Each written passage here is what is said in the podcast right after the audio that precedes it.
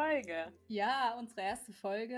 Ähm, und wir fangen an mit einer Vorstellungsrunde, wie das so üblich ist, ne? Genau. Und zwar mit dir.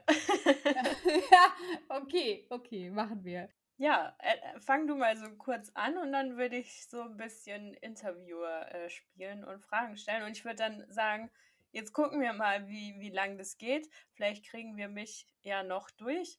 Wenn wir den Rahmen sprengen, äh, machen wir das einfach in der nächsten Folge. Ja, das klingt auch gut. Ja.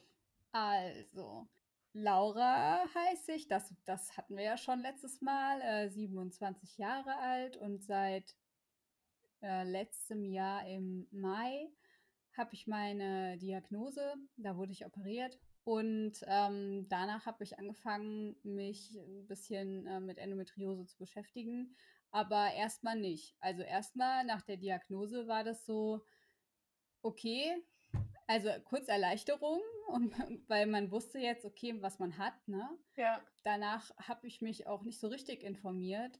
Und auch vorher habe ich mich nicht informiert, sondern ähm, mein Plan war dann erstmal genauso weiterzumachen wie vorher. Okay. Und eine Woche äh, später stand ich dann äh, auf der Bühne mit meiner Musical-Gruppe. Krass. ja, mehr schlecht als recht, weil ähm, ich konnte ja eigentlich gar nichts. Also ich konnte äh, gerade so gehen und das auch wirklich unter Schmerzen, das muss man echt sagen. Aber ähm, mein Kampfgeist war da. Okay. Und ich wollte so gerne da mitmachen. Ja. Ja, aber danach kam natürlich dann das große, ähm, ja, das große Loch, weil ich war ähm, fertig mit dem Auftritt und danach habe ich direkt Fieber bekommen und lag erstmal richtig flach, weil es einfach gar nichts mehr ging weil mein Körper einfach gesagt hat, nee, also das äh, funktioniert das jetzt so nicht. Also nee. Ja, krass. Hast, hast du das deinem Arzt gepitcht oder hast du es einfach gemacht? ich ich habe das einfach getan. Also so nach, ich bin auch nicht so der Mensch für Krankenhäuser. Äh, nach zwei Tagen habe ich dann auch gemeint, es wird jetzt mal reichen und äh, ich würde dann jetzt auch gern wieder nach Hause. Ja. und ich erinnere mich noch, dass äh, auf dem Weg nach Hause waren ein paar Schlaglöcher. Die habe ich in oh. meinem ganzen Leben noch nicht wahrgenommen. Mhm. Aber an dem Tag, da habe ich sie wahrgenommen. Ja, das glaube ich. da habe ich jede Vibration in meinem Bauch gespürt.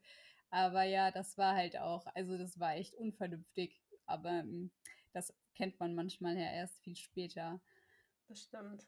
Aber das, ist, das aber ist schon so typisch, ne? Also ich glaube, das ist so eine Eigenschaft, die kann man echt vielen Endo-Babes so zuschreiben. Ähm, die hören erst auf, wenn der Körper so sagt, jetzt geht gar nichts mehr. Also davor ja, ist immer noch Fall. so, ach komm, so. Also man muss echt erst so über seine Grenzen hinauslaufen. Ja, Am besten Fall. schon Richtung die nächste Grenze, bis man dann endlich mal kapiert, so, okay, das war jetzt too much. Ja, auf jeden Fall. Also ich hätte es auch, glaube ich, nicht anders begriffen. Ich, das wäre an mir vollkommen vor, vorbeigezogen. Also ich hatte mich ja auch gar nicht richtig informiert. Ich dachte, okay, jetzt habe ich ja eine Diagnose, hm, da kann ich ja jetzt äh, was dagegen machen. So richtig bewusst, dass das, dass das halt eine chronische Erkrankung ist, ja. war mir das noch gar nicht.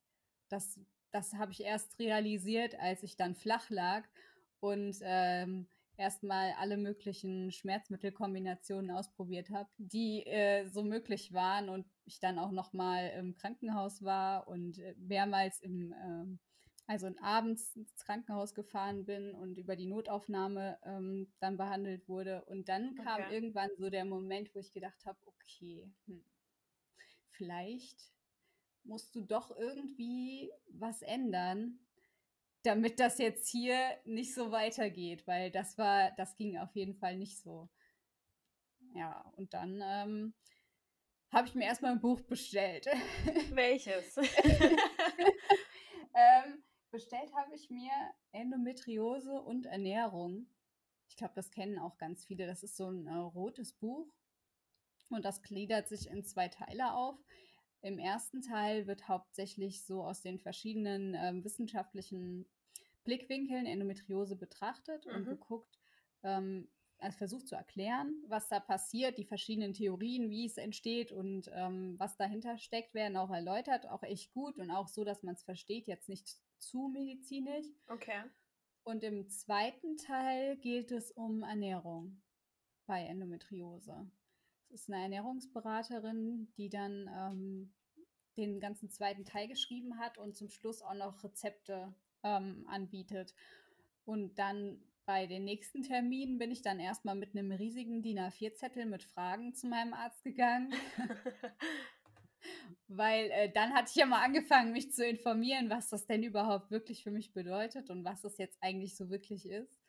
Und auch bezüglich Ernährung ähm, habe ich auch vorher gar nicht drauf geachtet. Wirklich überhaupt nicht. Und ähm, also mal bis es zu der Diagnose kam, ähm, wie, wie lief das ab? Also würdest du sagen, das ging schnell oder hat sich das über Jahre hingezogen? Ähm, mhm. ja, ich habe schon ähm, ziemlich lange die Pille genommen gehabt vorher. Schon seit ich 16 war. Und auch immer durchgehend genommen. Mhm. Ich hatte dann aber zwischenzeitlich die Pille ab und zu gewechselt und hatte aber immer Pillen mit Östrogen. Okay. Und war aber auch oder bin auch ähm, Migränepatientin. Also, dass man, ähm, wenn ich Migräneanfälle kriege, dann sehe ich auf einem Auge nichts und das nennt man dann ähm, Migräne mit Aura. Ah, ja. Und irgendwann hat mich eine Arbeitskollegin darauf angesprochen, weil ich hatte das dann gehäuft. Alle zwei zwei, drei Tage. Und das war wirklich zu viel, weil ich falle dann wirklich einen ganzen Tag aus. Ja. Und ich konnte mir nicht erklären, warum das jetzt plötzlich so häufig passiert. Und da meinte sie irgendwann, ja, das ist, ähm, hast du mal geguckt, was du für eine Pille nimmst? Ja. Und ich habe das gar nicht verstanden, weil mir noch nie jemand irgendwas über diesen Zusammenhang gesagt hat. Ähm, und tatsächlich habe ich dann bei meiner Frauenärztin angerufen und äh, ihr gesagt, dass ich Migräne mit Aura habe und ob ich denn die Pille überhaupt nehmen dürfte. Und dann sagt sie, ah nee, also wenn Sie, also wenn Sie Migränepatient sind, dann dürfen Sie die gar nicht nehmen. Dann haben Sie ja ein erhöhtes ähm, Schlaganfallrisiko. Das, das können wir ja nicht riskieren, müssen sofort absetzen. Ach ja, hey, ich habe die zwar gerade zehn Jahre genommen, aber ja. jetzt setze ich sie dann mal ab. Naja, gut, dann, wird ja, dann habe ich sie. Wie Gummibärchen, ja. ohne Witz. Und es ist, die werden wirklich so schnell verschrieben und ich bin mir auch ziemlich sicher, weil ich das beim am Anfang, wenn du beim Arzt bist, dann kriegst du ja so einen Anamnesebogen. Ja, und ich habe das immer ausgefüllt. Ich habe das immer dahin geschrieben, dass ich Migräne habe, weil ja. das ist ja, ist ja nun mal eine Vorerkrankung. Ja. Aber das hat mir damals niemand gesagt und ich wusste das auch einfach nicht. Ja. Ja, und dann habe ich die abgesetzt. Und dann war es erst ein halbes Jahr gut. Also mir ging es auch richtig gut ohne Hormone, muss man auch sagen. Nur dann ging es steil bergab, weil plötzlich hatte ich so unglaubliche Schmerzen und dann bin ich ständig wieder zur Frauenärztin und dann wurde ich immer wieder, wurden immer wieder neue Diagnosen aufgestellt. Erst hatte ich äh, eine Gebärmutterentzündung und dann hatte ich irgendwelche Krankheiten und dann hat sie mir Antibiotikum gegeben. Es hat aber alles nichts gebracht. Und irgendwann, das war dann nach einem halben Jahr, meinte sie dann, ja, ihr wird dann jetzt auch nichts mehr einfallen. Es könnte aber Endometriose sein. Und ich sollte okay. doch mal äh, mir jetzt überlegen, also entweder bin ich dann, soll ich dann jetzt ein halbes Jahr, das waren damals noch diese, diese Tabletten, die ein halbes Jahr in, in die Wechseljahre versetzen. Mhm. Entweder soll ich die jetzt mal auf Verdacht nehmen und wenn es besser wird, dann ist es Endometriose, dann müssen wir operieren oder ich lasse mich direkt operieren. Und was genau Endometriose ist, das könnte ich ja mal googeln. Danke. Äh, ich bin da rausgegangen und war so völlig vor den Kopf geschlagen und dachte, okay. Also äh, manchmal, kann, ich frage ja. mich teilweise echt, wofür Ärzte da sind, weil ich kann auch einfach gleich googeln und dann in die Apotheke und mir was holen. So ja. manchmal habe ich das Gefühl, die sind nur dafür da, dass sie ihre Rezepte ausstellen. Ja. Aber so eine richtige Beratung findet da ja nicht mehr statt. Also ja, also ich finde es auch echt unverantwortlich, weil also es ist ja schon ein krasser Schritt, jemanden ein halbes Jahr in die Wechseljahre zu versetzen. Ja. Also ich war völlig äh, vor den Kopf geschlagen, weil ich dachte, okay, was ist das denn jetzt? Dann hatte ich mal so grob bei Wikipedia gelesen, was Endometriose ist und dachte mir, okay, hm, weiß ich nicht. Habe ich jetzt eine chronische Erkrankung? Kann ich mir jetzt eigentlich nicht vorstellen. Ja. Und dann ähm, bin ich zu einer anderen Frauenärztin gegangen und habe ohne dass ich ihr gesagt habe, dass ich vorher bei meiner normalen Frauenärztin war und habe mir einfach nur eine zweite Meinung eingeholt. Und die hat direkt gesagt, sie denkt, es ist Endometriose. Okay. Und dann durch Zufall bin ich ähm, in das Krankenhaus hier ähm, in der Gegend gekommen, weil da ein Vortrag war über Endometriose. Ah. Da habe ich gedacht, ach komm, dann hörst du dir das mal an. Ja. Und äh, vielleicht denkst du ja dann, dass es, dass es das wirklich ist. Oder auch nicht. Mal ja. gucken. Und das war ein Arzt, ähm, der Dr. Putz, der unglaublich ähm, gut vorgetragen hat und der hat sogar Videos gezeigt von Operationen und der ist ja auch sehr lange am Forschen gewesen über mhm. Endometriose. Der hat das super gemacht, den Vortrag. Und danach dachte ich, gut, also wenn das jetzt so ein Experte ist, dann mache ich mir mal einen Termin bei ihm und dann wird, wird sich ja herausstellen, ob das wirklich so ist oder nicht. Ja. Und dann hatte ich dann auch einen Monat später, glaube ich, einen Termin bei ihm und ähm, er hat dann direkt gemeint, das ist Endometriose, auf jeden Fall, und er würde operieren. Okay. Und er hat, wird auch nicht mehr so lange warten. Hat er dich dann auch selber operiert? Ja, tatsächlich. Ah, also ja, Dr. Also Putz ist äh, ja. einer von äh, drei Ärzten, von denen ich mich operieren lassen würde kann ich auch nur eine Herzensempfehlung wirklich aussprechen. Ich habe noch nie einen Arzt erlebt, der sich so für jemanden einsetzt und für seine Patienten irgendwie ähm, da ist. Erstmal ähm, ist er dann abends nach der OP um 22 Uhr, ist er dann noch persönlich vorbeigekommen und ich habe ihn halt schon mit ganz erwartungsvollen Augen angeguckt und er meinte nur, ja, es war alles voll.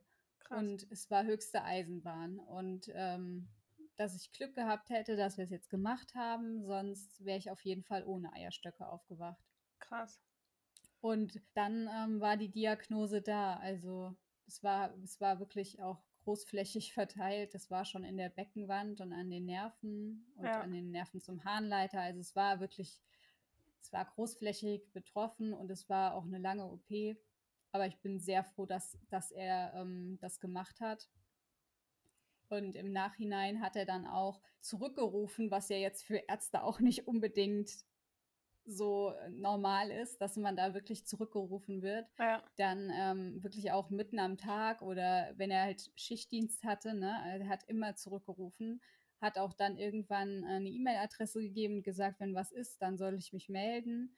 Und ähm, wenn was im Urlaub ist, dann soll ich mich auch melden, weil ich dann noch mal in Urlaub gefahren bin. Der hat sich super gekümmert. Also ja, das ist echt Wahnsinn. Das habe ich so in meiner meinem Leben noch nicht erlebt, dass sich jemand für seine Patienten einsetzt. Ja. Das ist schon krass. Nimmt sich auch immer mega viel Zeit, das auch nicht selbstverständlich ist. Also das ist tatsächlich auch, was ich halt immer so äh, über ihn höre und äh, das bestätigst du jetzt auch. Aktuell praktiziert er ja nicht mehr, nicht, genau. weil er da, also ist jetzt nur so Flurfunk, aber ähm, weil er wohl das, ein bisschen Clinch irgendwie mit dem Krankenhaus hatte, soweit ich ja, weiß. Ja, so wie ich das also verstanden habe oder was, was ich gehört habe, ähm, hat das Vorstellungsbild des Klinikums nicht mehr zu dem Vorstellungsbild von ihm gepasst. Und ähm, es ging wohl darum, dass Dernbach, ähm, also das Krankenhaus, wo er halt angestellt war, ist in dem Bereich hier in der Gegend so die, das einzige Krankenhaus mit einer Geburtsklinik. Und das Krankenhaus ähm, wollte dann, dass da auch viele Geburten gemacht werden. Und er hat aber so viele Endopatienten gehabt, ja. dass da quasi nicht mehr viele Geburten stattfinden konnten. Okay. Aber ob das jetzt auch wirklich so ist, das kann ich nicht mit hundertprozentiger Sicherheit sagen, ist nur das, was ich weiß. Er hat wohl in, ähm, in einer Facebook-Gruppe, die äh, kann ich auch gerne später mal verlinken in, dem, in den Show Notes, ja. ähm, hat er auch sich gemeldet und ist da auch eingetreten in die Facebook-Gruppe äh, und hat gesagt, dass er in irgendeine Klinik zwischen hm, Frankfurt und München auf jeden Fall gehen wird. Würzburg. Schon, ja. ich weiß es das nicht. So nice. ähm, auf jeden Fall ist es wohl so, dass er da jetzt irgendwo anfängt zu praktizieren, aber ähm, wann genau steht noch nicht fest, wohl Anfang nächstes Jahres. Ähm, er hat wohl zwei Angebote, eventuell drei, die von für ihn passen würden, weil der auch seine Oberärztin mitgenommen hat. Okay. Seine leitende Oberärztin will er auf jeden Fall mitnehmen und es geht, glaube ich, für ihn auch um ähm, Anbindung zur Autobahn und zum Flughafen, weil ich glaube, seine Familie ist in Norwegen. Ah, okay. Deswegen ist es ihm auch wichtig, genau. Und ja, da, da sind auf jeden Fall Frankfurt. Ja, ja Frankfurt wäre auch okay. München wäre jetzt ein bisschen weit. Ja, München wäre ein bisschen weit. Nee, aber Würzburg, ja. Die Uniklinik, also die bräuchten dringend äh, jemanden, ja, genau. also er, Ahnung davon er will auch hat. auf jeden Fall ähm, eine Klinik, die einen Lehrauftrag hat. Ja, Würzburg. Und ja, also mal sehen, wo es ihn hin verschlägt. Äh, wir werden ja, ja, euch auf dem Laufenden halten. Genau, wenn was sagen. Neues passiert. Wenn sie was tut, dann. Äh, wenn es Dr. Putz News gibt. Ja. ja.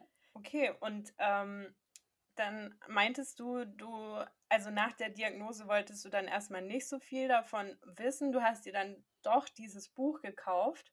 Bist du da dann auch so äh, quasi nach diesem, ich nenne es jetzt mal Breakdown so, äh, wo es dir halt nochmal richtig schlecht ging, warst du da dann so, okay, ich muss mich jetzt damit befassen oder hast du dir das Buch gekauft, gelesen und das dann nochmal beiseite geschoben? Nee, habe ich tatsächlich nicht. Also ich habe es gelesen und habe dann angefangen, ähm, mich mehr darüber zu informieren, äh, zu gucken, gibt es Selbsthilfegruppen, was, was kann mir irgendwie helfen, was sind Tools, die einem helfen können. Ich habe auch ähm, viel mit Dr. Putz darüber geredet und ihn auch gefragt, was, was kann helfen. Hat er gesagt, ja, Yoga, Meditation, alles, was äh, den Körper entspannt. Ja. Ja, und habe dann alles Mögliche ausprobiert. Am Anfang war das wirklich so komplett unkontrolliert und irgendwann auch viel zu viel. Also ich hatte dann mhm. Physiotherapie, Osteopathie ja. und hatte auch noch chinesische, traditionelle chinesische Medizin. TCM, ja. Und meine, ja genau, meine äh, Termine unter der Woche waren dermaßen gefüllt, dass das nichts mehr mit der Entspannung zu tun hat. Das war dann Stress. Ja, so ging es mir genau. im Sommer. Das war auch einfach viel zu viel.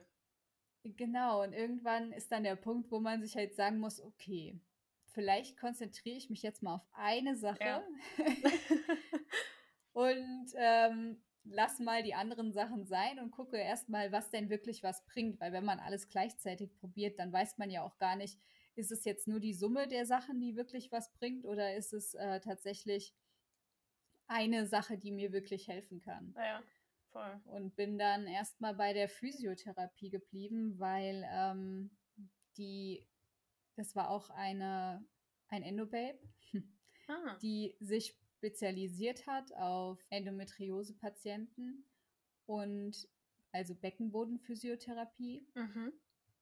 und da ganz viel mitgearbeitet hat. Die hat auch ähm, mit so Elektrogeräten gearbeitet, so Tänzgeräte. Ja.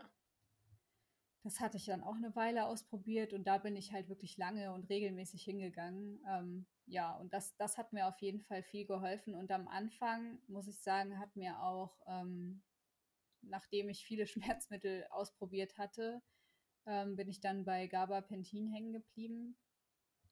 Und okay. das habe ich auch sehr lange genommen. Okay. Und so habe ich dann meinen Alltag erstmal bestritten. Ähm, mir war aber klar, dass das irgendwie noch nicht so, also dass es nicht so dass die beste Lösung war. Ich habe immer noch wenig mit, mit Yoga und Meditation und so zu tun gehabt. Das war überhaupt nicht mein Thema zu dem, zu dem Zeitpunkt das war immer noch äh, höher, schneller, weiter, immer so viel wie es geht an einem Tag. Mhm. Ähm, und am besten äh, dabei keine Schmerzen. Das war das Ziel. Keine Schmerzen, aber trotzdem so weiter wie vorher. Ich, ich, also das machen viele, das habe ich auch gemacht und ich verfall immer wieder in das Muster so.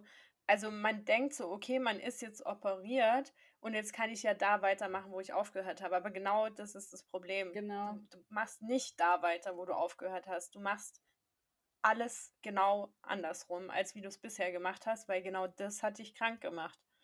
Und ja, auf jeden Fall. Ich, ich vergleiche das irgendwie immer so mit einem Mini. Also, wenn ich jetzt ein Mini bin, du, du warst ja auch Mini-Fahrerin, deshalb ja. das ganz gut. Also, wenn du dir jetzt so ein Mini vorstellst, der jetzt dann irgendwie äh, sein Leben lang irgendwie so im Gelände gefahren ist, dann ist der irgendwann kaputt. Und dann kommt er in die Werkstatt, wird repariert und wenn der danach halt immer noch nicht kapiert hat, dass der auf eine geteerte Straße gehört und nicht ins Geländer, dann wird der, wird der wieder äh, kaputt gehen. Ich finde, also so habe ich mir das dann irgendwann mal versucht zu visualisieren. Ähm, ja, stimmt, das ist auch sehr passend. Oder? Also, ja, das hat, das hat auch nicht mehr funktioniert. Also ich muss sagen, ich habe ja vorher, vor äh, der OP, habe ich extrem viel Sport gemacht. Ich bin sogar noch vor der OP einen Halbmarathon gelaufen Krass. mit Schmerzmitteln, weil wow. mein persönlicher Ehrgeiz ja. ist unzerstörbar gewesen zu dem Zeitpunkt. Und ich war, ich war drei, viermal die Woche im Fitnessstudio und ähm, habe noch mein, meine Musical-Gruppe nebenbei gemacht, wo wir mindestens zweimal die Woche geprobt haben. Dann hatte ich noch Klavier- und Gesangsunterricht. Also da war volles Programm. Also ja. mein Tag war von morgens bis abends durchgetaktet. Und ich habe das versucht beizubehalten nach der OP.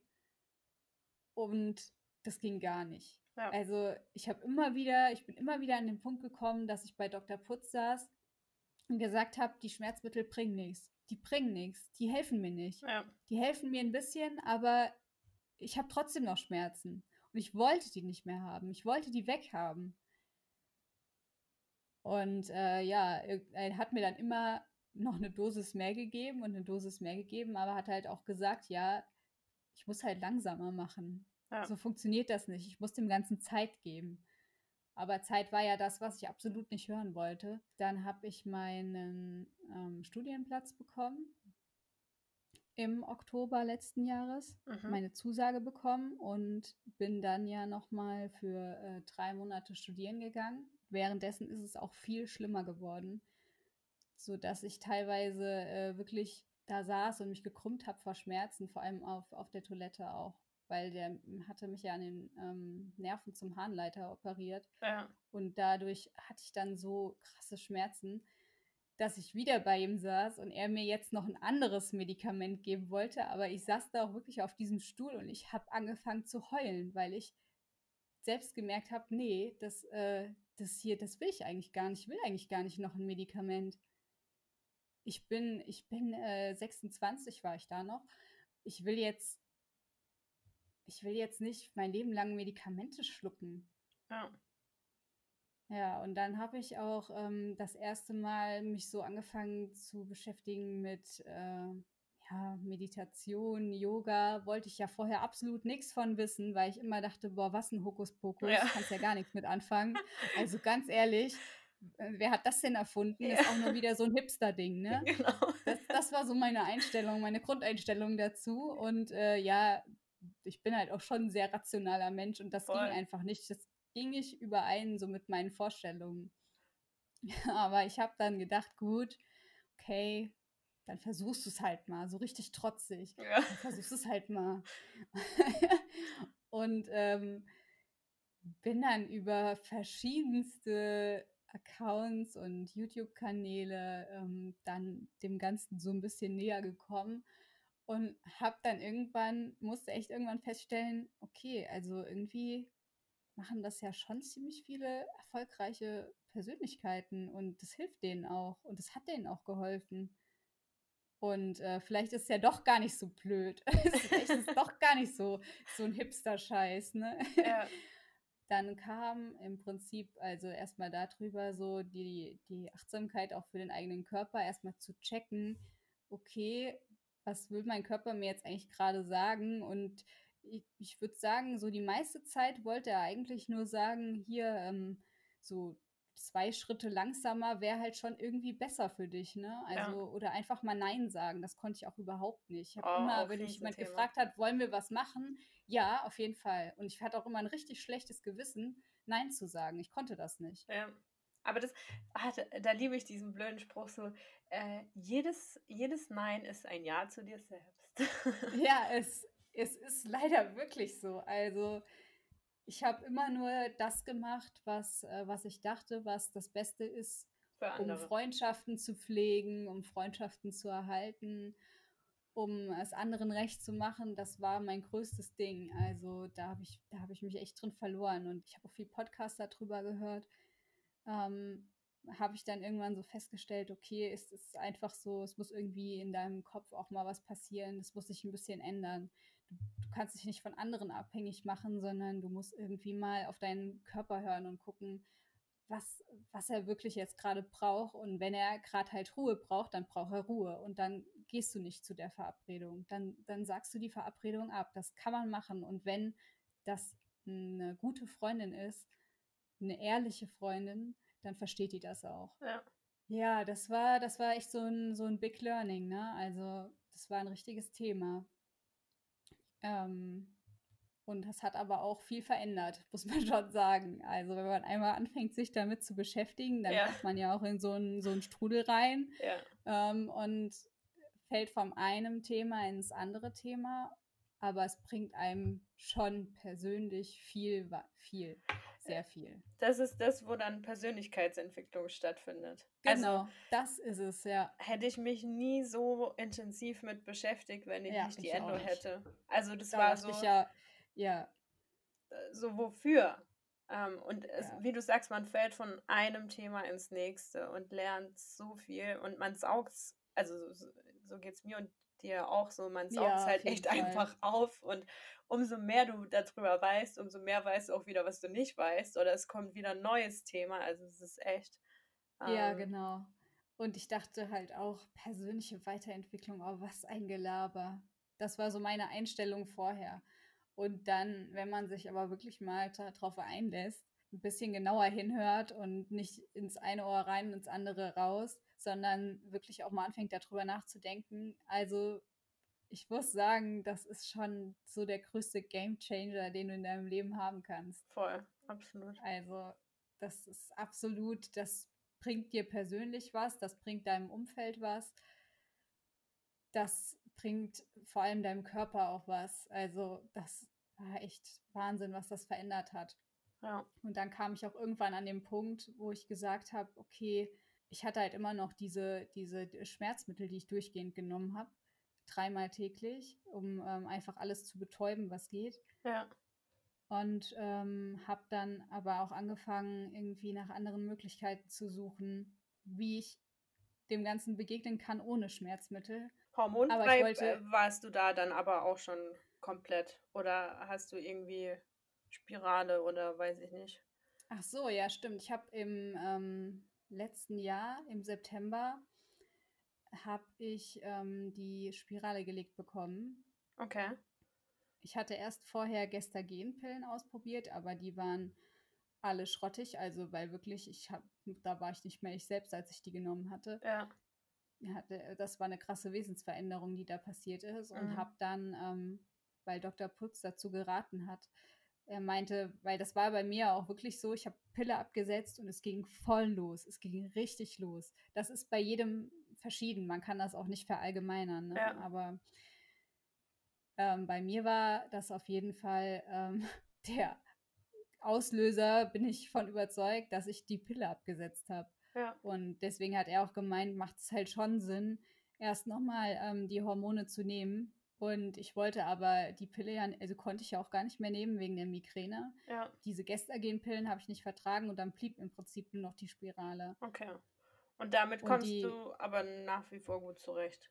Ja, also am Anfang war das halt ungewohnt, weil du hast schon dieses Fremdkörpergefühl im ähm, Bauch gehabt, aber das waren vielleicht zwei Tage und danach war es viel besser. Also ich meine, es hat halt schon auch Vorteile. Du kriegst halt deine Tage nicht mehr. Ja. Ich krieg die gar nicht mehr. Das heißt, es ist schon mal ein Schmerzpunkt, der mir erspart bleibt. Ja. Ähm, gut, den Eisprung, den spürt man halt trotzdem noch oder den hat man auch noch. Den Schmerzpunkt, den habe ich auch immer noch. Das ist, ähm, ist so, aber ja, es ist auf jeden aber Fall das, in dem Sinne schon eine Erleichterung gewesen. Aber das finde ich auch, also klar, Schmerz ist blöd, aber ich glaube, wenn man so seinen Eisprung spürt, finde ich auch ja. gar nicht so schlecht, weil wir einfach zyklische Wesen sind und ich ja, finde, es gibt einem Fall. so ein bisschen einen Anhaltspunkt. Ähm, und also ich merke es auch jetzt selber so, wie halt meine Energielevel schwanken. Ja, total. Und ähm, dann ist es ja auch wieder so ein Anhaltspunkt, wo man dann halt weiß, so, ah, okay, äh, jetzt ist da wieder ein Change. Genau, weil äh, wenn man halt seine Tage halt nicht mehr bekommt, dann merkt man ja manchmal gar nicht, warum habe ich denn gerade diese Stimmung? Ja. warum, warum, was geht denn gerade bei mir ab? Ja. Warum bin ich denn gerade so gereizt? Und wenn man zumindest den Eisprung merkt, dann kann man sich ungefähr ausrechnen, in welchem Zyklus man ist. Ähm, in welcher Phase man sich ja. gerade befindet und kann dann ungefähr zumindest besser verstehen, ah, okay, deswegen reagiere ich gerade so. Ah, ja, okay. Genau. Er hasst mich nicht, ich bin einfach nur gerade schlecht gelaunt. ja. ja, genau. Also das war okay. einfach, weil es für mich dann in dem Moment die beste Variante war. Und das, die, also bin ich auch heute noch zufrieden mit, da kann ich nichts sagen, weil das, die bleibt jetzt ja fünf Jahre drin, wenn ich das möchte, und wenn nicht, dann wird sie halt früher rausgezogen. Ja. Dieses Fremdkörpergefühl kenne ich, ich habe einen Kupferball. Ähm, mm. Also es ist halt hormonfreie Variante. Jetzt zurückblickend so hätte man mir den eigentlich auch gar nicht legen dürfen, nicht, jetzt in Bezug ja. auf die Endo. Jetzt ist das Ding halt drin und vor jeder OP dann so, ja, guck, so, nee, der bleibt drin. Wenn es ja. nicht unbedingt sein muss, dann bleibt er drin. Und ja, also am Anfang wollte Dr. Renner den unbedingt raus haben, aber dann so jetzt mittlerweile war es dann so, ja, Kupferball bleibt drin, gell? Ich so, ja. Gut erzogen, dein Arzt. Außer es ist zwingend notwendig, dann natürlich, klar, aber ähm, also es war jetzt dann auch so, ja, okay, nee, kann bleiben. Ähm, stiftet da keine Unruhe. Aber theoretisch hätte man ihn jetzt nicht gelegt mit dem Wissen, was man heute hat. Aber jetzt da, wo er drin ist, ist halt, ah, ist halt auch so scheiße weh. Oh also bei Gott. mir tat es auch richtig weh. Ich, hätte, hätte ich das oh. vorher gewusst, dann wäre ich auch Boah. nicht alleine hingefahren. Wäre ich auch nicht alleine, weil ich hätte gar nicht mehr zurückfahren können eigentlich. Ich habe echt Kopfschmerzen im Auto. Ja. ja. das war auch, ähm, das hatte ich ja völlig unterschätzt, weil die das aber auch so dargestellt hat, als wäre das so ein locker easy Eingriff. Ist es ja im Prinzip auch. Ja, wenn man aber keine Endometriose hat. Ja, ich glaube, das ist der große Unterschied, weil es hat echt richtig wehgetan. Also ja. einen Tag habe ich gelitten, aber danach war es halt auch okay. Bei mir war es sogar, also das Einsetzen war ultra schmerzhaft. Ja. Dann mhm. hatte ich so ein, zwei Tage dieses Fremdkörpergefühl und mhm. dann nach der ersten Periode, boah, ich wollte mir dieses Ding nur noch rausreißen. Echt? Es war, also das war krass, oh. weil das war dann so zwei Wochen später oder ein paar Wochen und ich hatte halt schon das gar nicht mehr auf dem Schirm und dann kam eine Periode und ich dachte so, um Gottes Willen, was ist da in mir? Bis ich drauf kam, aha, der Kupferball. Ja. Aber danach ging es dann auch und ja, aber das war heftig. Ja, das kann ich mir vorstellen. Das sagt man ja zumindest auch immer so, dass das äh, die, die Periode noch verstärkt. Ne? Das ne? auch noch, ja. Ja, das auch noch. Ja. ja, gut, ich meine, das sind halt alles so Sachen, es ist halt einfach so krass unerforscht und da je nachdem, zu welchem Arzt man geht, kriegt man das eine geraten oder das andere. Also ja. ich glaube, das ist auch sehr, sehr arztabhängig, was dann da für, eine, für einen Weg eingeschlagen wird. Aber grundsätzlich wird ja schon der Weg der Hormone bevorzugt. Ja. Ich war bei fünf, sechs Frauenärzten, habe gemeint, ich hätte gerne eine hormonfreie Alternative zur Pille. Die Hormonspirale. Ich so, hormonfrei. Ja, die wirkt nur in der Gebärmutter. Ich so, hormonfrei. Und dann bin ich durch Eigenrecherche auf diesen Kupferball gekommen und habe dann halt in Stuttgart einen Arzt gesucht, der den legt und bin dann halt dahin. Der Typ, der hätte sehen müssen, dass da untenrum alles voller Endometriose wuchert und hätte mir den eigentlich gar nicht legen dürfen, aber die 350 ja. Euro hat er halt mitgenommen. Ja, was geht, geht, ne? Ja. Und dann ja, Wahnsinn. kam das halt ein Jahr ein Jahr später war das dann. Ja. Was wo, war ein Jahr später? Also wo dann diese Schmerzen so heftig waren, wo dann dieser Endometriose-Verdacht so verhärtet war. Ach so.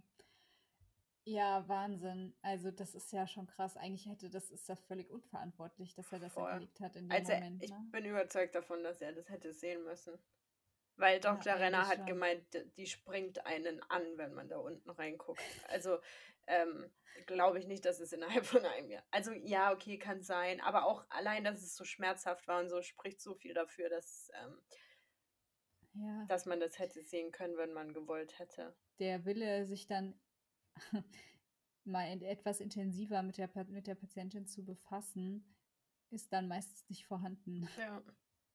Weil das brauchen die Endometriose-Patienten halt, ne? Jemanden, der auch Lust hat, sich damit zu beschäftigen. Richtig. Kein 0815-Fall, 10 Minuten rein, raus, okay, fertig. Ja. Dann können wir ja jetzt abrechnen, so. Ja, das stimmt. Ja. Und also wie geht's dir jetzt heute? wie kommst du damit zurecht? Und ähm ja, es, es hat sich ähm, doch noch mal einiges getan. Ich äh, war dann im Sommer bei ähm, einem Arzt für Regenerationsmedizin. Das war auch eine ganz crazy Nummer. Also da bin ich auch nur durch, durch Dreiecken drauf gekommen und habe halt da versucht, da über die Schiene meine Schmerzmittel loszuwerden, weil ich die nicht mehr nehmen wollte. Und dann hat er erstmal, also wirklich sich Zeit genommen und mich gefragt, ja, was war denn das erste Mal, dass du dich erinnerst in deinem Leben, dass du richtig krank warst? Und dann sind wir von der Kindheit an alle Stationen durchgegangen, wo mal irgendwas war. Und dann sagt er so zum Schluss, ja, hm, also das klingt für mich nach COMT. Und ich so, nach was? Okay. Entschuldigung. ähm, ja, es gibt wohl so eine, so eine Genvariation, wo ähm, also COMT dann nicht mehr funktioniert. Das ist ein Enzym und das funktioniert dann nicht mehr. Und das hat zur Folge, dass quasi Östrogen, Adrenalin und Dopamin nicht mehr abgebaut werden und man deshalb auch die Schmerzen zum Beispiel stärker empfinden kann. Okay. Und dann hat er mich ähm, darauf getestet. Das testet man über die DNA ähm, und hat festgestellt, dass es bei mir zu 100 Prozent ausgeprägt ist. Ach, krass. Also, dass ich es überhaupt nicht mehr habe, dieses Enzym.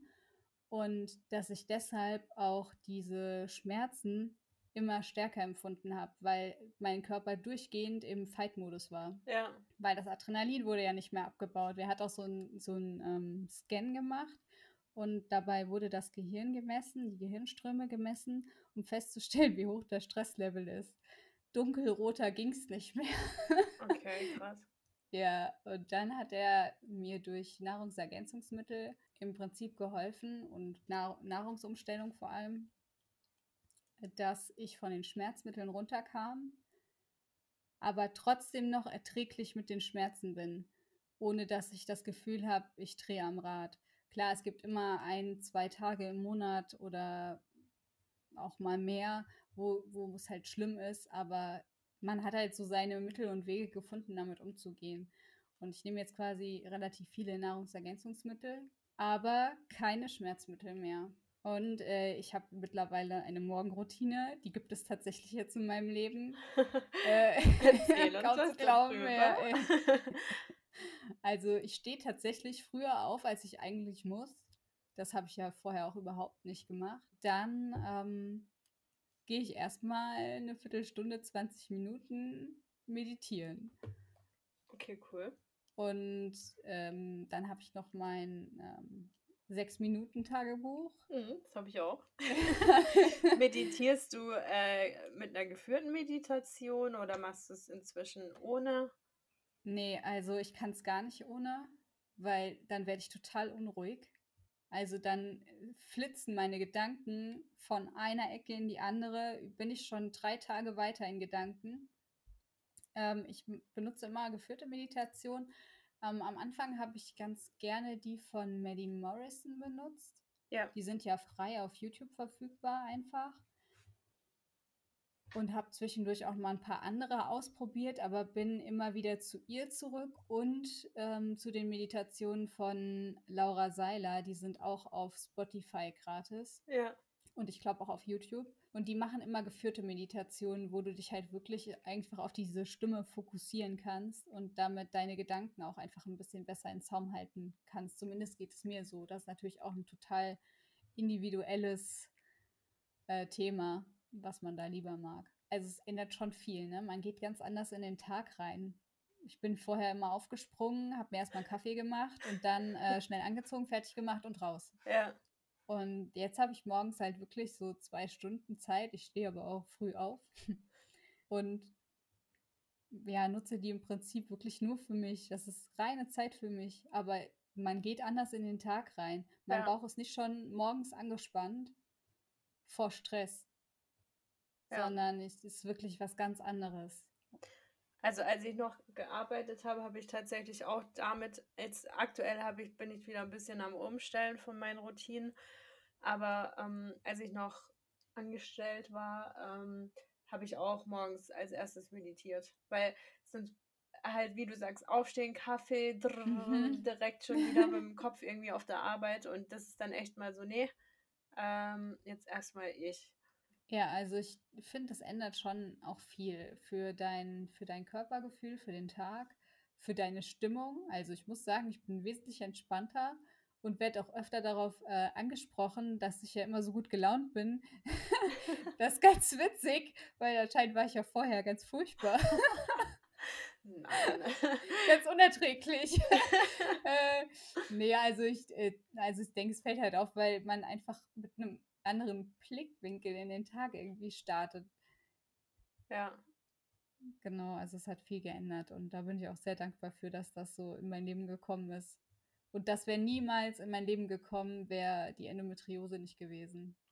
Dann ja. hätte ich da, mich damit null beschäftigt. Ja, dann wäre man so weiter in diesem ja, Hamsterrad ähm, ja, auf jeden Fall. gelaufen. Und ich denke mir auch immer so, das, was wir vielleicht jetzt durchmachen, so jung, haben andere dann vielleicht viel schlimmer später.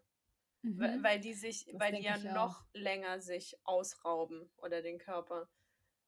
Ja, ähm, ich denke, der, der große Knall kommt bei jedem irgendwann. Ja. Nur ähm, bei manchen vielleicht weniger schlimm, bei manchen mehr schlimm, aber irgendwann kommt er und es ist besser, das halt in jungen Jahren irgendwie einmal durchzuhaben, dann weiß man auf jeden Fall, wie man damit umgehen kann für die restlichen, ja, was haben wir jetzt, vielleicht noch 40 Jahre Berufsleben, ne? Ja. Ist, Und ja man, so. man entwickelt auch so eine Resilienz, finde ich. Also.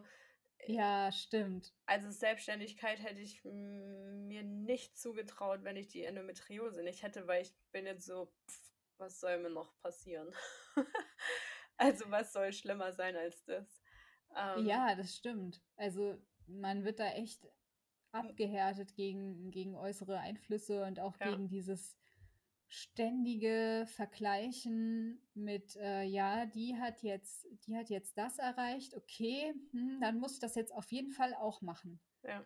Oder dann muss ich auf jeden Fall jetzt noch besser da drin, da drin sein oder werden. Also man ist viel mehr bei sich. Also so ja. geht's. So geht's mir das, auch. Das sehe ich auch genauso. Ja. Auf jeden okay. Fall. Ich überlege gerade, was ich noch fragen könnte. Gibt es noch was, was du, was du ergänzen willst? Wo wir jetzt noch nicht drüber gesprochen haben? Ähm. Ja, also was man halt sagen muss, es ist natürlich nicht alles perfekt. Also ich denke, wir, wir alle ähm, haben einen Weg gefunden, aber ich würde sagen, man kann immer noch wachsen. Also da ist noch viel Potenzial nach oben. Es gibt jetzt auch schon Momente, wo ich wieder so in dieses Muster zurückfalle ähm, und dann doch meinen Tag durchtakte. Ja. Aber spätestens nach äh, dem ersten Termin macht sich dann auch mein Unterleib bemerkbar. Und ich denke schon direkt, okay, hast es ja wieder gemacht, ne? Und wusstest ganz genau, dass es nicht gut ist. Ja. Aber ja, gut. Versuchen wir es morgen wieder anders zu machen. es ist halt auch, ich meine, so, selbst wenn das Bewusstsein dafür dann mal da ist, es ist halt einfach eine Gewohnheit und die ja, neu total. zu etablieren, wenn du das die letzten, ja, lass es mal nur die letzten zehn Jahre so gewesen sein, wo du dich so diesem harten Stress ausgesetzt hast, dann ist es einfach schwierig, obwohl man das Wissen hat, äh, dann halt auch wirklich in die Tat umzusetzen. Und ähm, ja, das ist halt stimmt. echt immer so gebetsmühlenartig sind es immer wieder vor Augen führen. So, das ist Kacke, was du machst. Hör auf deinen Körper. Ähm, ich finde auch, dass das äh, Sechs-Minuten-Tagebuch für sowas eigentlich ganz gut ist. Weil ähm, da wird auch viel darüber geredet, dass es ja schwierig ist, neue Gewohnheiten sich anzueignen ja. und dass man ähm, in der Theorie oder nach der Wissenschaft auf jeden Fall 66 Tage genau. braucht, um neue Gewohnheiten zu etablieren. Ja. Und ich bin jetzt fast mit meinem ersten komplett durch und es stimmt einfach. Wenn man sich diese Routinen angewöhnt, dann dauert das eine ganze Weile, aber irgendwann ist es selbstverständlich. Ja. Und ja. Das ist bei mir so die Sache mit der Ernährung. Also mhm. Vegetarier, seit ich 14, 15 bin. Ja, überwiegend vegan. Ich sage ja immer so, Feta ist mein Kryptonit und Fisch esse ich mittlerweile wieder so ab und zu. Aber wenn dann halt viele so von den Endomails sagen, ja, das ist ja voll die krasse Umstellung und so und dann auch noch kein Gluten und Histamin und hm. aber dann sage ich halt so, hm, naja, okay, also für mich ist es halt irgendwie nur Gluten und Histamin, weil alles andere mache ich jetzt schon seit zehn Jahren. Das ist für mich keine große Umstellung mehr. Und mit gesunder Ernährung habe ich mich halt schon mega früh und auch ausführlich und viel beschäftigt. Deshalb ist es auch bei mir gar nicht so die krasse Stellschraube, wo ich jetzt noch irgendwas dran drehen könnte, weil, mhm. also auch meine Heilpraktikerin sagt so, ja, okay, Vanessa, also was will man bei dir noch besser machen? also Gluten ist halt jetzt echt so das, wo ich gerade aktuell gucke.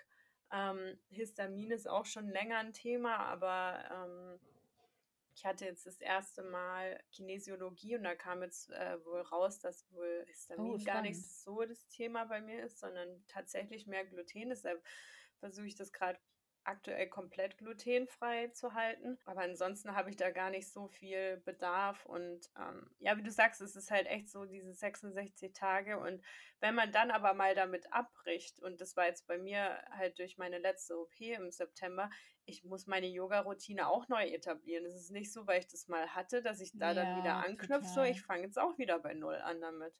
Obwohl nee, ich das, das, die Benefits ja. kenne. Ja, klar. Ich meine, im Prinzip weiß man natürlich, was für Vorteile hat.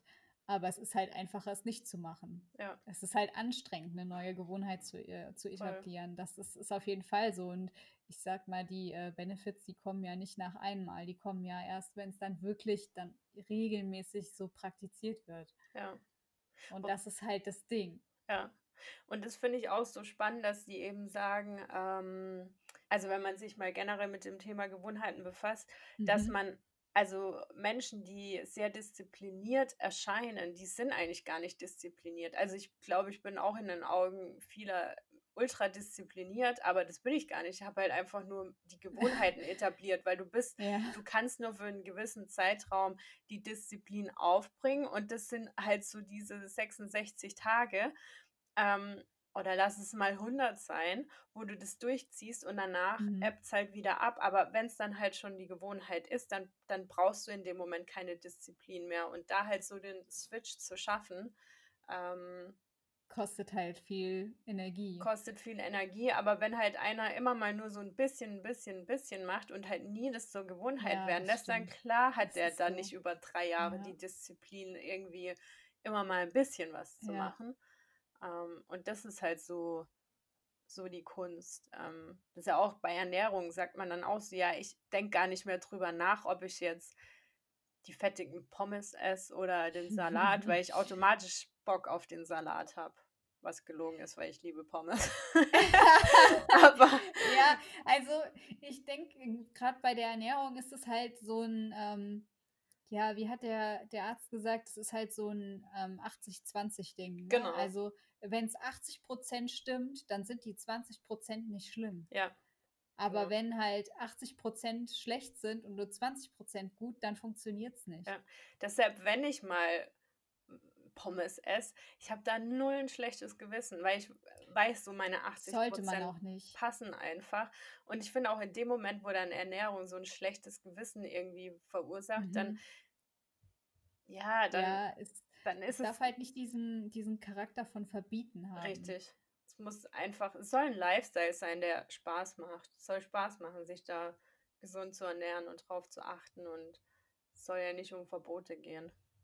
Ja, eben. Das sehe ich ganz genauso. Und da muss man halt echt schaffen, so diesen, diesen Switch hinzubekommen, dass man denkt, okay, ich habe vielleicht unter der Woche meine Routine meinen Alltag und da funktioniert es einwandfrei und wenn ich dann am Sonntag mal ein Stück Kuchen esse, dann ist es okay. Ja, absolut.